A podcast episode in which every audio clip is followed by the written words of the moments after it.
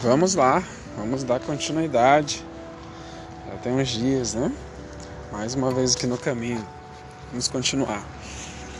Faltavam dois dias para a Páscoa e para a festa dos pães sem fermento.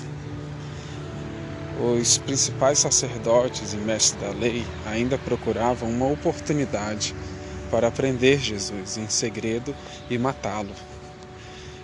Mas não durante a festa da Páscoa, para não haver tumulto entre o povo, concordavam, concordaram entre eles.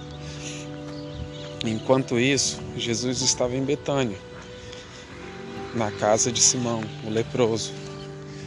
Quando ele estava à mesa, uma mulher entrou com um frasco de alabastro e contendo um, um perfume caro feito de essência de nardo.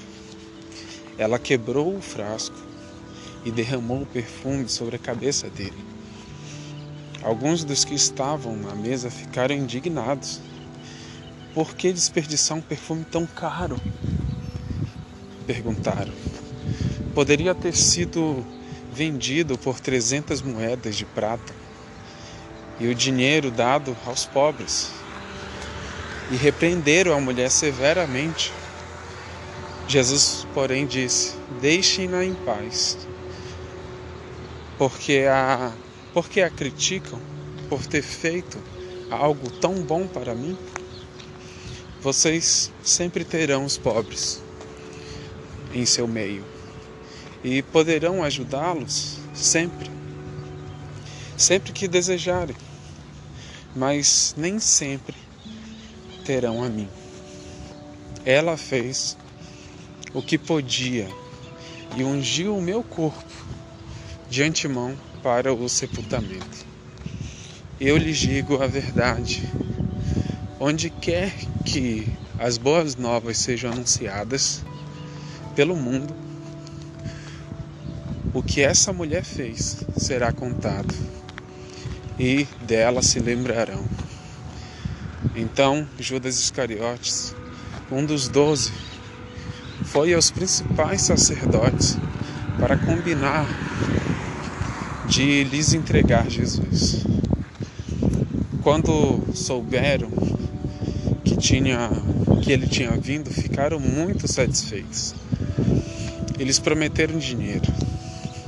Então ele começou a procurar uma oportunidade para atrair Jesus no primeiro dia da, da festa dos pães sem fermento, quando o cordeiro pascal era sacrificado, os discípulos de Jesus lhe perguntaram: Onde quer que lhes preparamos a refeição da Páscoa? Então Jesus enviou dois deles a Jerusalém com, a seguinte, com as seguintes instruções: Ao entrarem na cidade, um homem carregando uma vasilha de água virá ao seu encontro. Sigam-no. Digam ao dono da casa em que ele entrar, o mestre pergunta: Onde fica o aposento no qual comerei a Páscoa? Comerei a refeição da Páscoa com os meus discípulos. Ele os levará a uma sala grande no andar superior que já está arrumada. Preparem ali a refeição. Então os dois discípulos foram à cidade e encontraram tudo como Jesus tinha dito. Que, e ali prepararam a refeição da Páscoa. Ao anoitecer, Jesus chegou com os doze quando estavam à mesa comendo, Jesus disse: Eu lhes digo a verdade. Um de vocês que está aqui comendo comigo vai me trair. Aflitos, eles protestaram: Certamente não serei eu. Jesus respondeu: É um dos doze é alguém que come comigo na mesma tigela. Pois o filho do homem deve morrer, como as escrituras declaram, declararam há muito tempo. Mas que terrível será para aquele que os trair.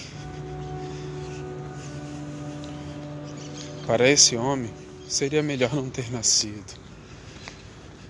Enquanto comiam, Jesus tomou o pão e os abençoou. Em seguida partiu em pedaços e deu aos discípulos, dizendo: Tome, porque este é meu corpo. Então tomou o cálice de vinho e agradeceu a Deus. E depois entregou, entregou aos discípulos e todos beberam. Então diz: Jesus. Então Jesus diz: Este, este é o meu sangue que confirma a aliança. Ele é derramado como sacrifício por muitos. Eu lhes digo a verdade: não voltarei a beber vinho até aquele dia em que beberei um vinho novo no reino de Deus. Então cantaram um hino e saíram para o Monte das Oliveiras. No caminho, Jesus disse: Todos vocês me abandonarão, pois as Escrituras dizem: Deus ferirá o pastor e as ovelhas serão dispersas. Mas depois de ressuscitar, irei adiante de vocês a Galileia. Pedro declarou, mesmo que todos os outros o abandone, eu jamais farei isso.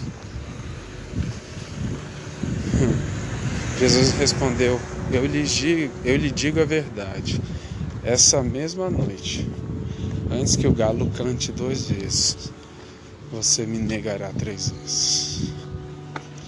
Pedro, no entanto, insistiu enfaticamente: Mesmo que eu tenha que morrer ao seu lado, jamais o negarei.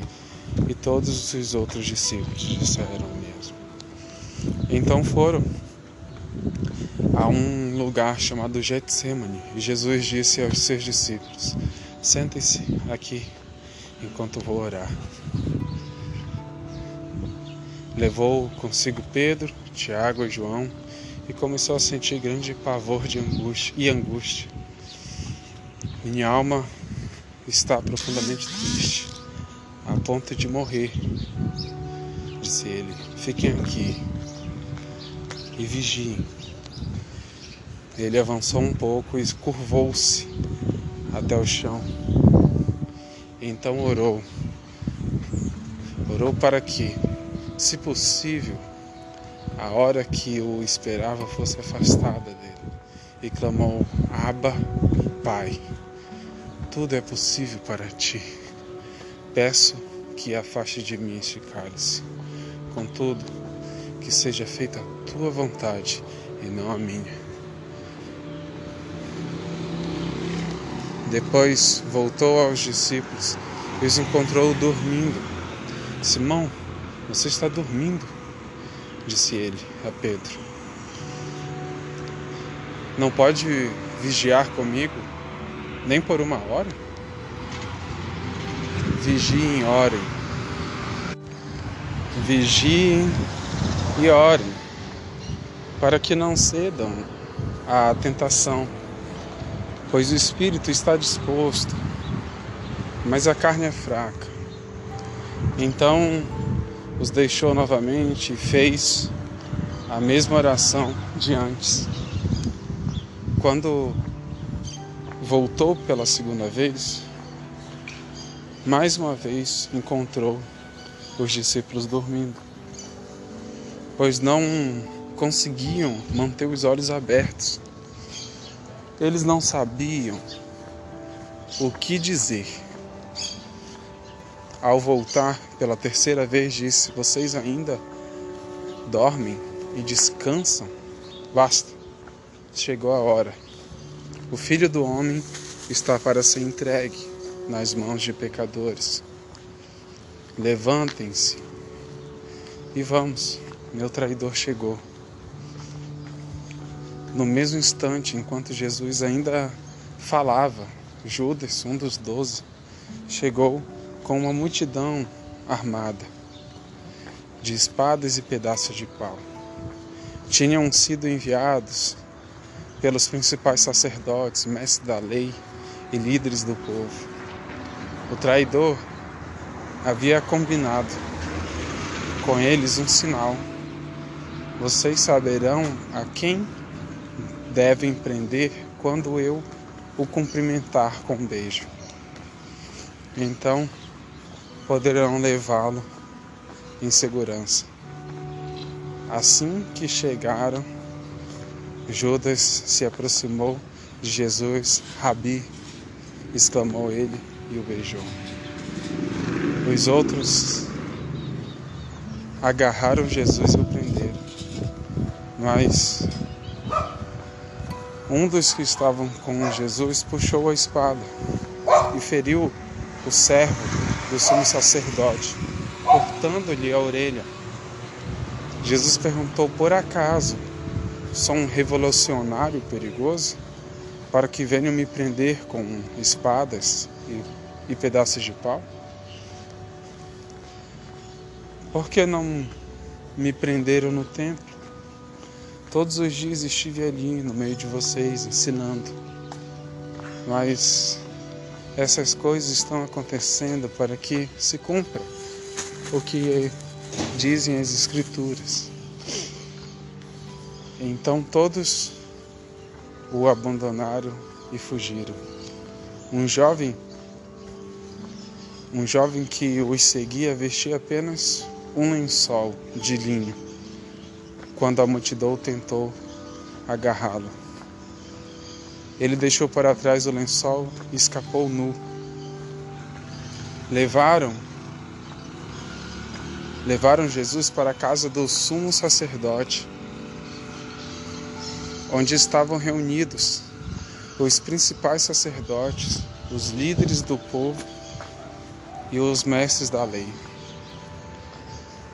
Pedro seguia Jesus de longe e entrou no pátio do sumo sacerdote. Ali sentou-se com os guardas para, para se aquecer junto ao fogo. Lá dentro, os principais sacerdotes e todo o conselho dos líderes do povo tentavam, sem sucesso, encontrar provas contra Jesus, para que pudessem condená-lo à morte. Muitas testemunhas falsas deram depoimentos, mas elas se contradiziam. Por fim, alguns homens se levantaram e apresentaram o seguinte testemunho: Nós o ouvimos dizer: Destruirei este templo feito por mãos humanas, e em três dias construirei outro não feito por mãos humanas. Mas nem assim seus depoimentos eram coerentes. Então o sumo sacerdote se levantou diante dos demais e perguntou a Jesus: Você não vai responder a essas acusações? O que tem a dizer em sua defesa? Jesus, no entanto, permaneceu calado e não deu resposta alguma. Então o sumo sacerdote perguntou: Você é o Cristo, Filho, o Filho de Deus, o Filho do Deus bendito?